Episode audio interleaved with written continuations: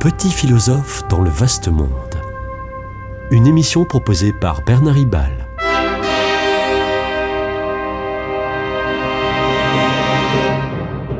Bernard Ribal, essayiste, agrégé et docteur en philosophie.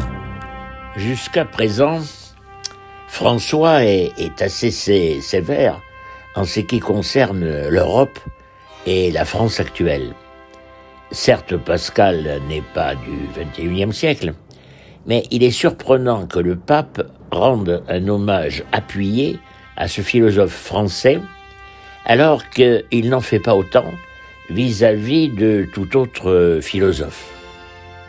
Du reste, pendant des siècles, les papes, dans leurs textes officiels, ne faisaient référence qu'aux papes antérieurs, ou bien à la Bible, bien sûr, et à quelques saints. Mais jadis, aucune référence à des laïcs non canonisés. Cela a un peu changé au XXe siècle et un peu plus au XXIe, sans aller cependant jusqu'à euh, assumer euh, toute une lettre apostolique à glorifier un laïc qui euh, n'est pas un saint. Aujourd'hui, la surprise est d'autant plus forte que Blaise Pascal fut très proche au XVIIe siècle des jansénistes que combattaient vivement les jésuites. Or, le pape François est jésuite. Pascal est célèbre, entre autres, pour ses pamphlets contre les jésuites, justement, dans un livre étudié dans les lycées, euh, les provinciales. Euh, François fait allusion rapide à cette querelle historique en trouvant des excuses aux jésuites et, aussi euh, à Pascal. En fait, le pape entend citer en exemple pour notre temps un grand philosophe qui sait conjuguer harmonieusement ce que notre 21e siècle a tendance à opposer, la foi et la raison. Alors ainsi, euh, euh, Pascal, l'homme de euh, l'homme de la nuit mystique du 23 novembre 1654, est aussi l'homme qui invente et produit les premières machines à calculer. C'est aussi le scientifique qui conclut les lois de la pression atmosphérique en mesurant les différences de hauteur de mercure entre les hauts et les bas de la tour Saint-Jacques à Paris et euh, du puits de Sancy euh, dans son Auvergne natale.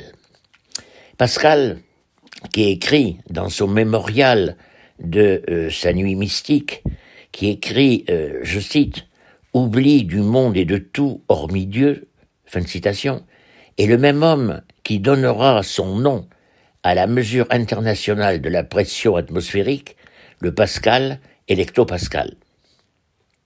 Ce qui euh, séduit le pape François, et ce qui m'étonne chaque jour davantage, est que Pascal est dans les sommets de la foi et de la spiritualité, et au sommet de l'usage de la raison et des mathématiques, alors que certains, comme Condorcet, déjà au XVIIIe siècle, euh, opposent la raison soi-disant salutaire et la foi soi-disant obsolète. Mais euh, Pascal n'est pas non plus un surhomme. Il vit euh, dans l'inquiétude, dans l'inquiétude existentielle et, et l'angoisse métaphysique. Je cite, Le silence éternel de ces espaces infinis m'effraie, dit-il. Mais le même Pascal s'exalte dans la certitude, euh, dans la certitude, le mot certitude répété plusieurs fois, en peu de lignes. Euh, s'exalte euh, Pascal donc dans la certitude du feu de Dieu, le feu est aussi son expression, dans son système, dans son pardon, dans son expérience mystique.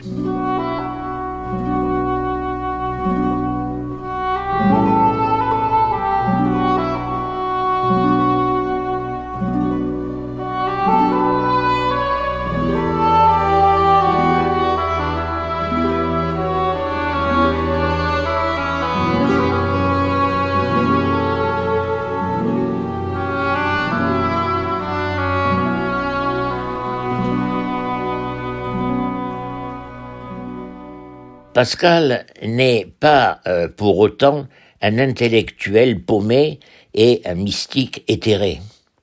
Il a les pieds sur terre, et l'âme tournée, euh, tournée vers les autres.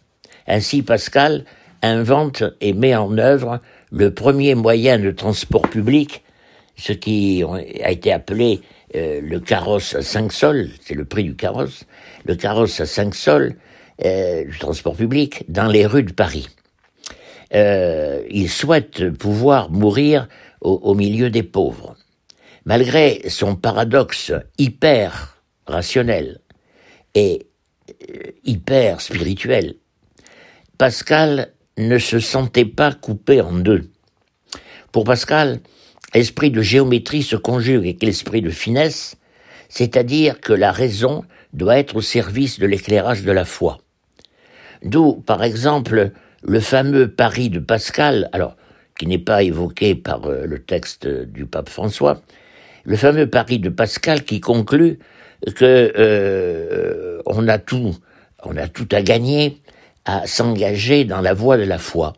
Ce n'est pas tant un calcul des probabilités qu'un acte raisonnable de confiance en Dieu. Cependant, dit Pascal, le cœur a ses raisons que la raison ne connaît pas. Oui, le Dieu de Pascal n'est pas le Dieu des philosophes rationalistes. Il l'affirme dans son mémorial euh, euh, qu'il accueille, il affirme qu'il accueille le Dieu d'Abraham, d'Isaac et de Jacob, et non des philosophes et des savants, insiste-t-il. Dieu n'est pas un principe rationnel pour lui, qui vient consolider un système de pensée comme c'est le cas chez son contemporain Descartes. Non, Dieu est une personne, une force, une attraction, que la foi recueille dans le silence de l'intériorité. La raison s'articule dans la relativité des idées qui s'organisent. Le cœur, la foi, la spiritualité sont inversement l'intuition immédiate de l'absolu, de ce qui n'est relatif à rien. Dieu n'est pas une idée qui s'explique, c'est une personne que je rencontre. Dieu Jésus-Christ, dit Pascal. Une telle euh, spiritualité ne participe pas de l'austérité euh, pourtant à la mode dans l'entourage immédiat de Pascal. Euh, Pascal dit que tout homme est en quête du bonheur, mais qu'il y a différentes acceptions du bonheur. Pour oublier sa condition d'être limité, vulnérable, d'être mortel, l'homme a tendance à fuir la vérité de sa condition humaine, à fuir dans le divertissement. Heidegger au XXe siècle dira la même chose et presque de la même manière. Pascal voit dans la conscience de cette misère la grandeur de l'homme, fragile comme un roseau, mais un roseau pensant. Le bonheur pascalien consiste à, à se dépasser vers Dieu, vers Dieu, euh, et il écrit, euh, l'homme dépasse infiniment l'homme. Tel est euh, le secret du sacré de la dignité de, de chaque personne.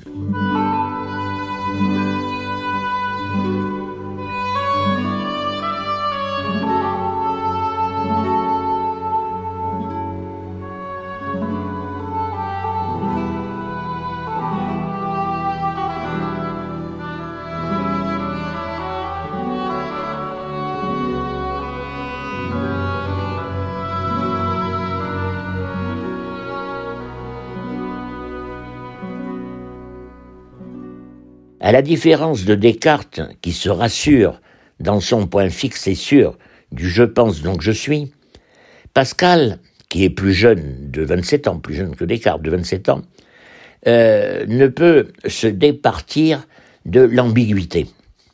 Le pape cite ce passage des pensées de Pascal où euh, celui-ci écrit, je cite, Qu'est-ce que l'homme dans la nature? Un néant un néant à l'égard de l'infini, un tout à l'égard du néant. Euh, Saint Jean de la Croix disait presque pareil en confessant le fameux todo inada. Pour euh, le dire autrement, l'homme est quelque chose de presque rien dans l'infiniment grand de l'univers, mais il est quelqu'un et non point personne. Misère et grandeur de l'homme, titre de la lettre apostolique justement du pape François.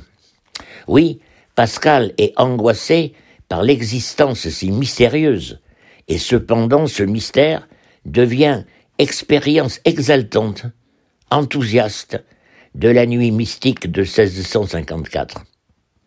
C'est une véritable conversion spirituelle, une ouverture à l'altérité de l'inconnu, non pour le rendre connaissable, mais pour s'y plonger dans une aventure spirituelle. Pour Pascal, ex abrupto, l'existence n'a pas de sens. Mais l'amour donne du sens. L'amour m'attache et m'oriente vers ce qui est aimé, vers l'autre, l'altérité. Là est le sens tout entier exprimé par l'Évangile, telle est la foi de Pascal? Alors finalement, comment s'articule la foi et la raison? La foi pascalienne est donc une, euh, une interrogation rationnelle ininterrompue sur le sens, mais interrogation interrompue par la nuit mystique de 1654, euh, qui, au-delà de toute explication, est saisie par la transcendance divine, certes, mais immanente dans le récit évangélique. Curieusement, le grand penseur contemporain Edgar Morin dit de son côté que la laïcité est une interrogation ininterrompue sur le sens. La foi n'en a jamais fini d'expérimenter Dieu. C'est pourquoi elle est une interrogation infinie sur le sens. Et la laïcité refuse de s'arrêter à une vérité définitive. C'est pourquoi elle est aussi une interrogation ininterrompue sur le sens. Mais il n'y a pas conflit. Avec Pascal et le pape François, insistons sur le fait que les sciences mathématiques rendent compte du comment ça fonctionne, du comment ça marche, comment les choses s'articulent entre elles et se comprennent. La foi ne s'intéresse guère au comment. En revanche, elle occupe l'espace du pourquoi. Les vérités rationnelles sont des vérités construites par la raison, par l'entendement. Le, le pourquoi ne peut se trouver qu'en sortant d'un système intellectuel fermé. Le pourquoi n'a de chemin de réponse que par une vérité, non pas, non pas construite par l'intelligence, mais une vérité révélée, reçue de l'extérieur du système rationnel. Pascal évoque un Dieu caché, caché par sa création ou caché par l'humanité de Jésus-Christ. Là, Pascal est contestable. L'évangile n'a de sens et donne sens que si la révélation christique est une pleine révélation. C'était Petit philosophe dans le vaste monde, une émission de Bernard Ribal.